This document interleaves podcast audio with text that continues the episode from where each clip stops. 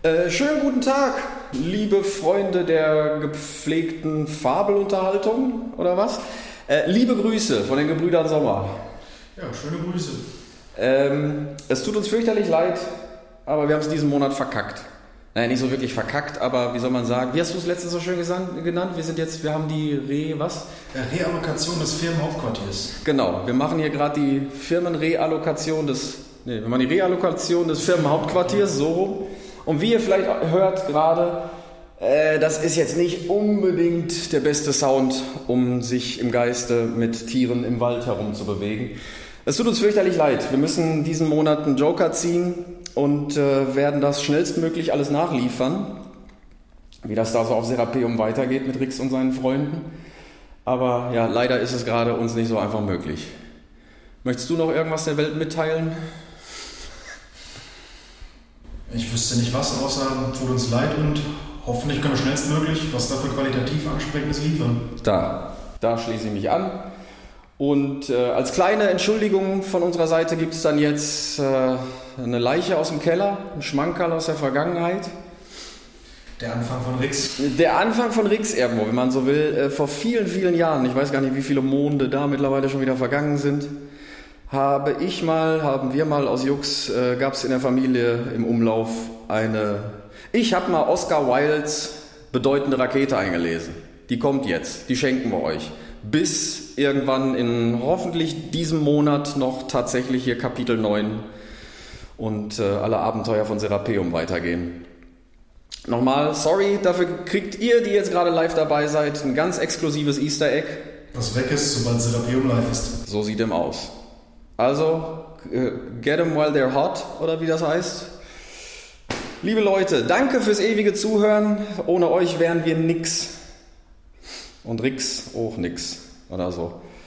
Wir machen dann mal hier in der Firmenhauptsitz Relokationsphase irgendwie weiter und sehen zu, dass wir so schnell wie möglich euch ein vernünftiges Produkt präsentieren können. Wir bemühen uns. Vielen lieben Dank fürs Zuhören. Bis ganz bald, liebe Freunde. Und viel Spaß jetzt mit der bedeutenden Rakete. Die bedeutende Rakete von Oscar Wilde. Des Königssohnes Hochzeit stand bevor, und darob war allgemeine Freude. Er hatte ein ganzes Jahr auf seine Braut gewartet, und endlich war sie gekommen. Sie war eine russische Prinzessin, und ein Schlitten von sechs Rentieren gezogen hatte sie von Finnland hergebracht. Der Schlitten war geformt wie ein großer goldener Schwan, und zwischen des Schwanes Flügeln ruhte die kleine Prinzessin. Ihr langer Hermelinmantel reichte ihr bis an die Füße, auf dem Kopf trug sie eine winzige Kappe aus silbernem Gewebe und sie war so bleich wie der Schneepalast, in dem sie immer gewohnt hatte. So bleich war sie, dass alles Volk sich darob verwunderte, als sie durch die Straßen fuhr. Wie eine weiße Rose ist sie, rief man und warf von den Balkonen mit Blumen auf sie herab. Am Schlosstor ward sie vom Prinzen empfangen. Er hatte verträumte Veilchenaugen und sein Haar war wie feines Gold. Als er sie erblickte, sank er auf die Knie und küsste ihre Hand. Euer Bildnis war schön, sagte er leise. Aber ihr seid noch schöner als euer Bildnis. Und die kleine Prinzessin errötete. Sie war wie eine weiße Rose, sagte ein junger Page zu einem anderen. Nun ist sie wie eine rote Rose. Und der ganze Hof war entzückt. Während der nächsten drei Tage sagte ein jeder, weiße Rose, rote Rose, rote Rose, weiße Rose. Und der König befahl, dass das Pagengehalt verdoppelt würde. Da er nun überhaupt kein Geld bekam, nützte ihm das nicht viel, aber es galt für eine große Ehre und wurde vorschriftsmäßig in der Hofgazette bekannt gemacht. Als die drei Tage um waren, wurde die Hochzeit gefeiert. Es war eine großartige Sache und Braut und Bräutigam schritten Hand in Hand unter einem purpursamtenen mit kleinen Perlen bestickten Baldachin. Dann gab es eine Staatstafel, die fünf Stunden dauerte. Der Prinz und die Prinzessin saßen oben an in der großen Halle und tranken aus einem kristallenen Pokal. Nur treu Liebende konnten aus diesem Pokal trinken denn wie ihn falsche Lippen berühren, wird er trüb und wolkig. Dass sie einander lieben, sagte der kleine Page, das ist so klar wie Kristall. Und der König verdoppelte sein Gehalt zum zweiten Male. Und welche Ehre, rief der ganze Hof. Nach dem Bankett sollte ein Ball stattfinden, und das Brautpaar sollte den Rosentanz tanzen, und der König hatte versprochen, die Flöte zu spielen. Er spielte sehr schlecht, aber niemand hatte je gewagt, ihm das zu sagen, weil er der König war. Er konnte bloß drei Melodien und wusste nie genau, welche davon er spielte, aber das machte weiter nichts, denn was auch immer er tat, Es rief stets jeder, herrlich, entzückend. Die letzte Nummer auf dem Programm war ein großes Feuerwerk, das Punkt Mitternacht abgebrannt werden sollte. Die kleine Prinzessin hatte noch nie in ihrem Leben ein Feuerwerk gesehen und so hatte der König Befehl gegeben, dass der königliche Pyrotechniker am Hochzeitstag zugegen sein sollte. Was ist das, ein Feuerwerk? hatte sie den Prinzen gefragt, als sie eines Morgens auf der Terrasse spazieren ging. Es ist so wie das Nordlicht, sagte der König, der immer Antwort auf Fragen gab, die an andere gestellt waren. Nur viel natürlicher. Mir ist es lieber als die Sterne, weil man immer ganz genau weiß, wann es losgeht, und es ist so schön wie mein Flötenspiel. Du musst das unbedingt sehen. So war also ganz unten im königlichen Garten ein Stand aufgeschlagen worden, und sobald der königliche Pyrotechniker alles an seinen richtigen Platz gebracht hatte, begann das Feuerwerk untereinander sich zu unterhalten. Die Welt ist doch wahrhaftig zu schön, rief ein kleiner Schwärmer. Sieh noch mal diese gelben Tulpen. Wenn sie echte Knaller wären, sie könnten nicht schöner sein. Ich bin doch echt froh, dass ich gereist bin. Reisen bildet den Geist und räumt gründlich mit allen Vorurteilen auf. Des Königs Garten ist nicht die Welt, du verrückter Schwärmer, sagte eine große römische Kerze. Die Welt ist ein riesengroßer Platz und du würdest drei Tage brauchen, um sie zu sehen. Jeder Platz, den man liebt, ist für einen die Welt, meinte ein nachdenkliches Feuerrad, das seit seiner Kindheit an einer alten Spanschachtel befestigt war und sich mit seinem gebrochenen Herzen brüstete. Aber die Liebe ist nicht mehr in Mode, und die Dichter haben sie getötet. Sie schrieben so viel über sie, dass ihnen niemand mehr glaubte, was mich nicht wundert, denn wahre Liebe leidet und schweigt. Ich erinnere mich, wie ich selbst einmal, aber darum kümmert sich jetzt niemand. Die Romantik gehört der Vergangenheit an. Unsinn, sagte die römische Kerze. Die Romantik stirbt nie. Die ist wie der Mond und lebt ewig. Die Braut und der Bräutigam zum Beispiel lieben einander sehr. Ich hörte alles über sie heute Morgen von einer braunen Kartesche, die zufällig in demselben Schubfach lag wie ich und die letzten Hofneuigkeiten wusste. Aber das Feuerrad schüttelte den Kopf. Die Romantik ist tot. Die Romantik ist tot. Die Romantik ist tot, sagte es leise. Das Rad gehört zu den Leuten, die glauben, dass, wenn sie dieselbe Sache mehrmals sagen, sie am Ende wahr wird. Plötzlich hörte man ein scharfes, trockenes Husten und alles schaute sich um. Es kam von einer großen, hochmütig aussehenden Rakete, die an das Ende eines langen Stockes gebunden war. Sie hustete jedes Mal, bevor sie eine Bemerkung machte, um so die Aufmerksamkeit zu erregen. sagte sie, und alles horchte, mit Ausnahme des Feuerrades, das noch immer den Kopf schüttelte und leise dabei blieb. Die Romantik ist tot. Ruhe, Ruhe! schrie ein Schwärmer. Er war sowas wie ein Politiker und hatte bei den Wahlen immer eine große Rolle gespielt, und da erkannte er den richtigen parlamentarischen Ausdruck. Ganz tot, flüsterte das Feuerrad und schlief ein. Sobald vollkommene Stille herrschte, hustete die Rakete zum dritten Mal und begann. Sie sprach langsam und deutlich, als ob sie ihre Memoiren diktierte, und blickte die, zu denen sie sprach, immer über die Schulter an. Sie hatte tatsächlich höchst vornehme Manieren. Wie glücklich trifft es sich für den Königssohn, bemerkte sie, dass er gerade an dem Tag Hochzeit macht, an dem ich losgelassen werden soll. Selbst wenn es vorher so arrangiert worden wäre, hätte es sich für ihn nicht besser treffen können, aber Prinzen haben eben immer Glück. Mein Gott, sagte der kleine Schwärmer, ich dachte, es wäre gerade umgekehrt und wir würden zu Ehren des Prinzen losgelassen. Das mag ja mit Ihnen so der Fall sein, antwortete sie. Und es ist zweifelsohne der Fall, aber mit mir ist es doch etwas anderes. Ich bin eine sehr besondere Rakete und stamme von ganz besonderen Eltern ab. Meine Mutter war das gefeiertste Feuerrad ihrer Zeit und berühmt für ihr graziöses Tanzen. Als sie öffentlich auftrat, drehte sie sich 19 Mal, bevor sie ausging, und bei jeder Drehung warf sie sieben rosafarbene Sterne in die Luft. Sie hatte drei und einen halben Fuß im Durchmesser und war aus bestem Schießpulver. Mein Vater war eine Rakete wie ich und von französischer Abkunft. Er flog so hoch, dass man fürchtete, er würde nie wieder herunterkommen. Er kam dann aber doch, denn er war eine liebenswürdige Natur und machte einen glänzenden Absturz in einem Schauer von goldenem Regen. Die Zeitungen schrieben über seine Leistung in den schmeichelhaftesten Ausdrücken. Die Hofgazette nannte ihn einen Triumph der Pyrotechnik. Py Pyrotechnik meinst du? Pyrotechnik, sagte ein bengalisches Licht. Ich weiß, es heißt Pyrotechnik, denn so sah ich es auf meiner eigenen Büchse geschrieben.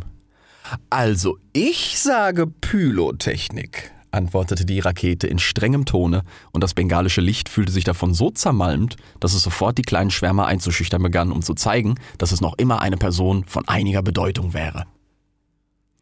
Ich sagte, fuhr die Rakete fort, ich sagte, ja, was sagte ich doch? Du sprachst von dir, antwortete die römische Kerze. Natürlich, ich wusste doch, dass ich von einem interessanten Gegenstand sprach, als ich unmanierlich unterbrochen wurde.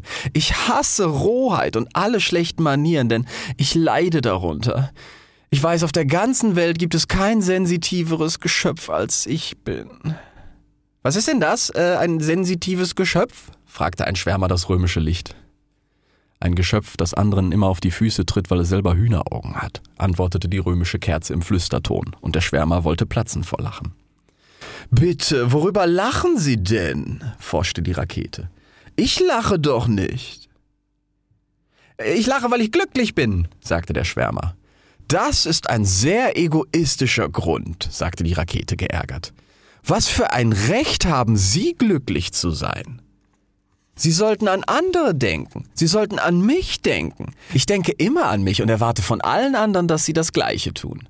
Das ist das, was man Sympathie nennt. Es ist eine sehr schöne Tugend und ich besitze sie in hohem Grade. Nehmen wir zum Beispiel an, mir passierte heute Nacht was. Was für ein Unglück wäre das für einen jeden. Der Prinz und die Prinzessin würden niemals wieder glücklich sein können. Ihr ganzes eheliches Leben wäre zerstört und der König würde nicht darüber wegkommen, das weiß ich. Wahrhaftig, so oft ich über die Bedeutung meiner Stellung nachzudenken beginne, bin ich, bin ich gerührt bis zu den Tränen. Wenn du anderen ein Vergnügen machen willst, rief die römische Kerze, ist's besser, du hältst dich trocken.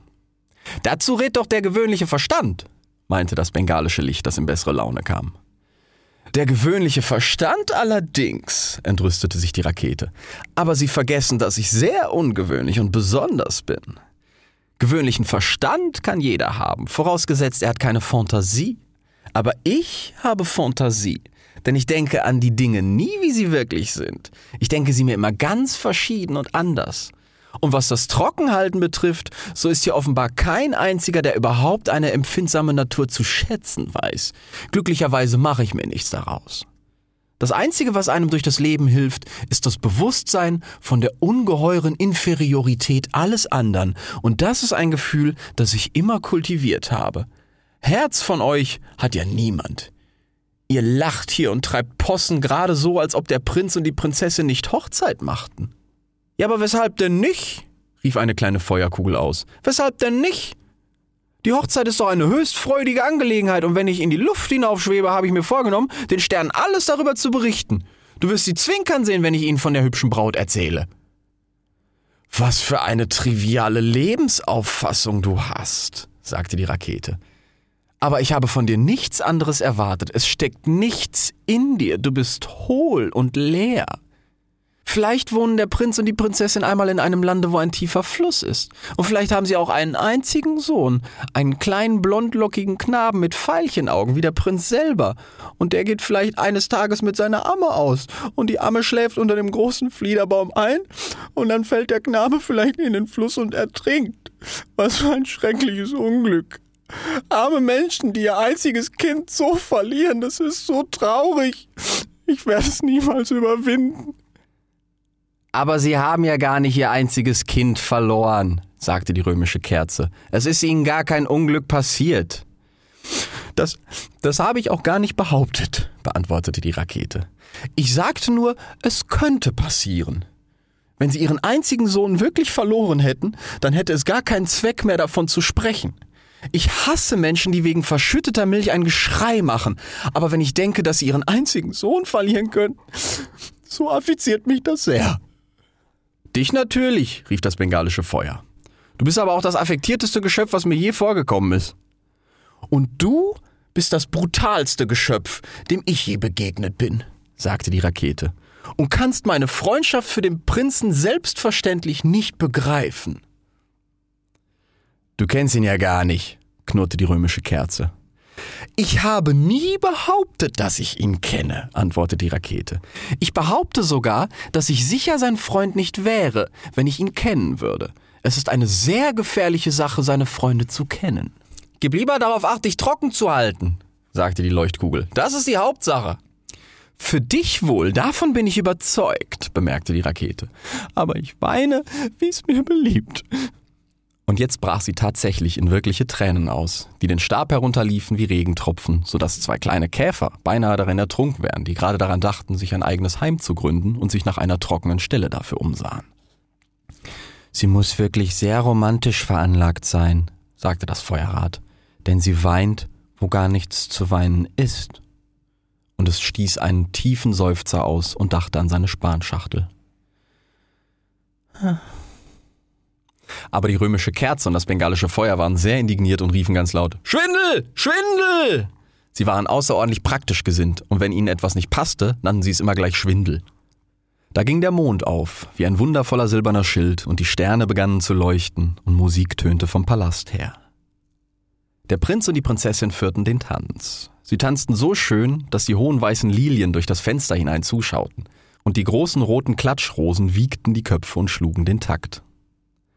Dann tönte die Uhr zehn und dann elf und dann zwölf und mit dem letzten Schlage Mitternacht kamen sie alle heraus auf die Terrasse und der König schickte nach dem Hofpyrotechniker. Das Feuerwerk soll beginnen, sagte der König. Und der Hofpyrotechniker machte eine tiefe Verbeugung und begab sich hinüber an das Ende des Parks. Er hatte sechs Gehilfen bei sich und jeder von ihnen trug an einer langen Stange eine brennende Fackel. Es war ein herrliches Schauspiel. Huiz, huiz, machte das Feuerrad, als es sich immer rundum drehte. Bum, bum, dröhnte die römische Kerze. Dann tanzten die Schwärmer über den ganzen Platz und das bengalische Feuer machte alles scharlachrot. Leb wohl! rief die Feuerkugel, als sie fortschwirrte und kleine blaue Funken niederschickte. Krack, krack, krack, antworteten die Feuerfrösche, die sich herrlich amüsierten. So hatte jedes einen großen Erfolg, mit Ausnahme der bedeutenden Rakete. Sie war vom Weinen so feucht geworden, dass sie überhaupt nicht auffliegen konnte. Denn das Beste an ihr war das Schießpulver, und das war von den Tränen so nass, dass es versagte. Alle ihre armseligen Verwandten, zu denen sie nie anders als mit einem höhnischen Lächeln sprach, stiegen zum Himmel auf wie wundervolle goldene Blumen mit feurigen Blüten. Hurra! Hurra! rief der Hof, und die kleine Prinzessin lachte laut vor Vergnügen. Ich vermute, Sie heben mich für eine ganz besonders große Gelegenheit auf, sagte die Rakete. Ja, ja, so ist es, so ist es. Und sie sah hochmütiger aus als je. Am nächsten Morgen kamen die Arbeitsleute, um alles wieder in Ordnung zu bringen. Das ist sicher eine Deputation. Sie will mich mit gebührender Würde empfangen, sagte die Rakete und steckte die Nase hoch in die Luft und runzelte streng die Stirn, als ob sie über etwas sehr Wichtiges nachdächte. Aber die Leute nahmen gar keine Notiz von ihr. Erst als sie weggehen wollten, erblickte sie eine. Da ist noch eine schlechte Rakete, rief er und warf sie über die Mauer in den Graben. Schlechte Rakete? Schlechte Rakete? sagte sie, als sie durch die Luft wirbelte. Unmöglich. Schöne Rakete, hat der Mann natürlich gesagt. Schön und schlecht, das klingt so ähnlich und ist oft dasselbe. Und sie fiel in den Schlamm. Behaglich ist es ja hier nicht, bemerkte sie. Aber es wird wohl irgendein fashionabler Badeort sein. Und sie haben mich hergeschickt, damit sich meine angegriffene Gesundheit kräftigt. Meine Nerven sind ohne Zweifel etwas irritiert und ich brauche Ruhe. Dann schwamm ein kleiner Frosch mit glänzenden gelben Augen und einem grün gesprenkelten Rock auf sie zu. Brr. Ein neuer Gott wohl. Es geht ja auch wahrhaftig nichts über den Schlamm. Sehen Sie, ich habe nur regnerisches Wetter und einen Graben. So bin ich vollkommen glücklich. Glauben Sie, dass es heute Nachmittag regnen wird? Ich möchte es sehr wünschen, aber der Himmel ist ganz blau und kein Wölkchen ist darauf. Wie schade. Sagte die Rakete und begann zu husten. Was für eine schöne Stimme Sie haben, sagte der Frosch. Sie klingt genau wie von einer Krähe und die ist für mich die schönste Musik der Welt. Sie sollten heute Abend unseren Gesangsverein hören. Wir haben unseren Sitz in dem alten Entenpfuhl neben dem Pächterhaus. Und sobald der Mond aufgeht, fangen wir an. Ist so hinreißend, dass die Menschen wach im Bett liegen, um uns zuzuhören. Erst gestern dachte ich, Wie die Pächterfrau zu ihrer Mutter sagte, dass sie unseretwegen die ganze Nacht kein Auge zutun konnte. Es freut einen doch sehr, wenn man so beliebt ist. Sagte die Rakete geärgert. Sie ärgerte sich schrecklich, dass sie kein Wort dazwischenreden konnte. Eine köstliche Stimme, fuhr der Frosch fort. Hoffentlich kommen Sie mal zum Entenpfuhl rüber. Jetzt muss ich mal nach meinen Töchtern sehen. Ich habe nämlich sechs schöne Töchter und fürchte, der Hecht möchte ihnen begegnen. Er ist ein vollendetes Ungeheuer und würde sich keinen Augenblick bedenken, sie zum Frühstück zu verspeisen. Also auf Wiedersehen. Ich kann Ihnen die Versicherung geben, dass mich unsere Unterhaltung sehr gefreut hat. Eine nette Unterhaltung das, sagte die Rakete. Sie haben die ganze Zeit allein gesprochen. Das nenne ich keine Unterhaltung. Einer muss zuhören, antwortete der Frosch. Und ich übernehme das Sprechen gern. Das spart Zeit und lässt keinen Streit aufkommen. Aber ich mag Streit gern, sagte die Rakete. Hoffentlich nicht, sagte der Frosch höflich. Streit ist was ganz Ordinäres, denn in der guten Gesellschaft haben alle dieselbe Meinung. Also nochmals, auf Wiedersehen, da drüben sind meine Töchter. Und der kleine Frosch schwamm fort. Sie sind eine aufdringliche Person, sagte die Rakete, und ohne jede Erziehung. Ich hasse Leute, die wie Sie immer von sich selbst reden, wenn man wie ich von sich reden will. Das nenne ich Egoismus, und Egoismus ist etwas ganz Abscheuliches, besonders für jemand von meinem Temperament, denn ich bin wegen meines sympathischen Naturells allgemein beliebt. Sie sollten sich wirklich an mir ein Beispiel nehmen. So könnten sie gar kein besseres Vorbild finden. Und jetzt, wo sich die Gelegenheit bietet, sollten sie sie benutzen, denn ich gehe sehr bald wieder zurück zum Hof, wo ich sehr beliebt bin. Mir zu Ehren wurden gestern der Prinz und die Prinzessin verheiratet. Natürlich wissen sie von all dem nichts, denn sie sind vom Lande. Sag keinen Zweck, ihm was zu erzählen, sagte eine Libelle, die auf einer großen braunen Binse saß. Gar keinen Zweck, denn er ist schon lange weg. Das ist sein Schade, nicht der meine, erwiderte die Rakete. Ich denke nicht daran, bloß mit ihm zu sprechen aufzuhören, weil er nicht zuhört.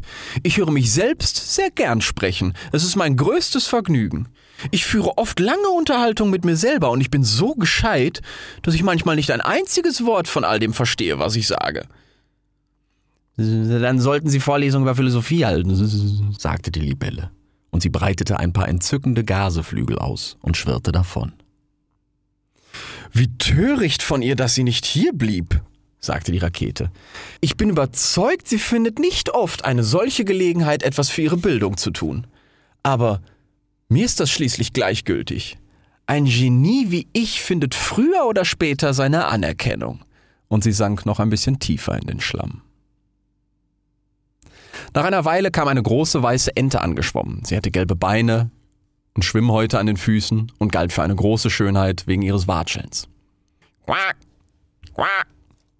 Was für ein komisches Gestell du hast! Darf ich fragen, ob du schon so auf die Welt gekommen bist oder dass es die Folge eines Unfalls ist? Quack! Es ist klar, dass Sie immer nur auf dem Lande gelebt haben, bemerkte die Rakete. Sonst würden Sie wissen, wer ich bin. Übrigens verzeihe ich Ihnen Ihre Unwissenheit. Es wäre unbillig, von anderen Leuten zu verlangen, dass sie so ungewöhnlich und außerordentlich sind, wie man selber ist. Es wird Sie zweifellos überraschen zu hören, dass ich zum Himmel fliegen und in einem Schauer von goldenem Regen wieder auf die Erde herunterkommen kann. Ja, davon halte ich nicht viel. Denn ich sehe nicht ein, wozu das gut sein soll. Ja, wenn du die Felder pflügen könntest, wie der Ochse, oder einen Wagen ziehen wie das Pferd, oder die Schafe hüten wie der Schäferhund. Quack, das wäre doch was. Quack. Ach, Sie Ärmste, rief die Rakete sehr überlegen. Ich sehe, dass Sie zum unteren Stand gehören. Jemand von meinem Rang ist nie nützlich. Wir haben eine gewisse Bildung und das ist mehr als genügend.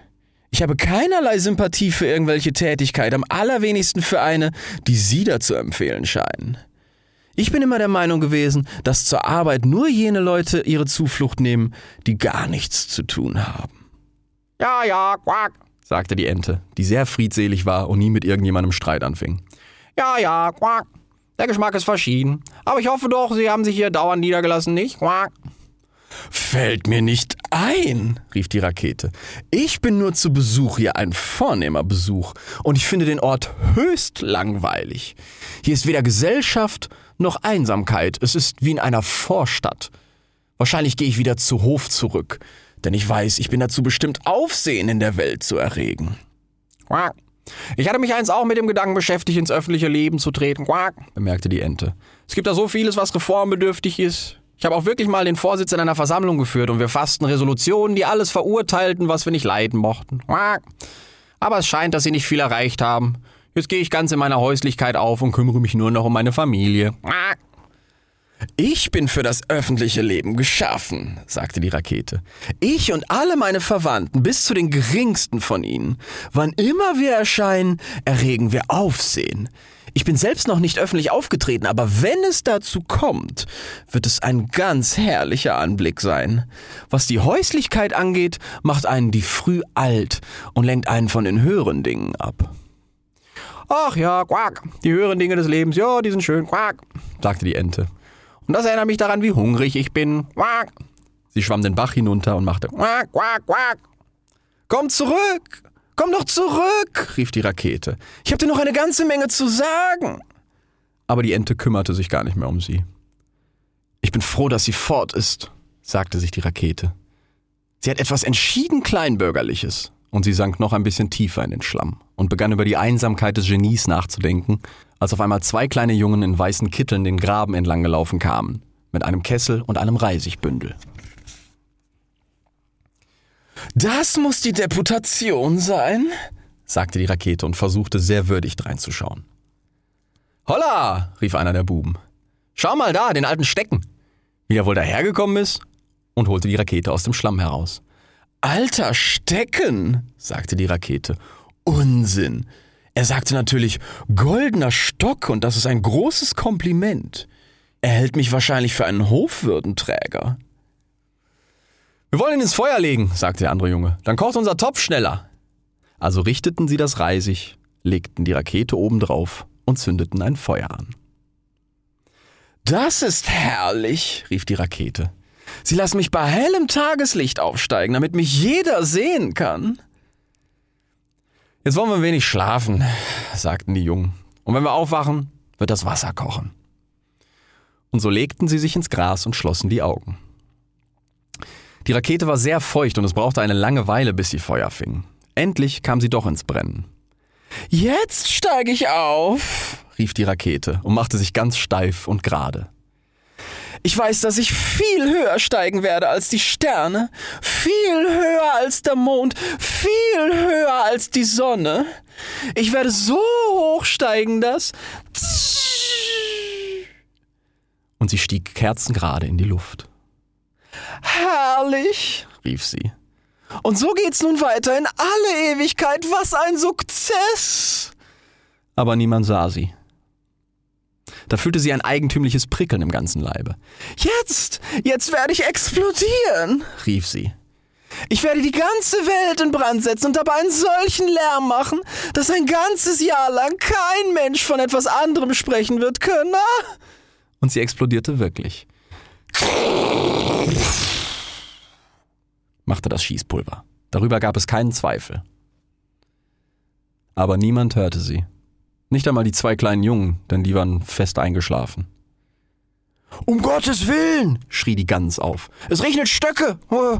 Und sie schoss ins Wasser. Ich wusste doch, ich würde ein riesiges Aufsehen machen, hauchte die Rakete und ging aus.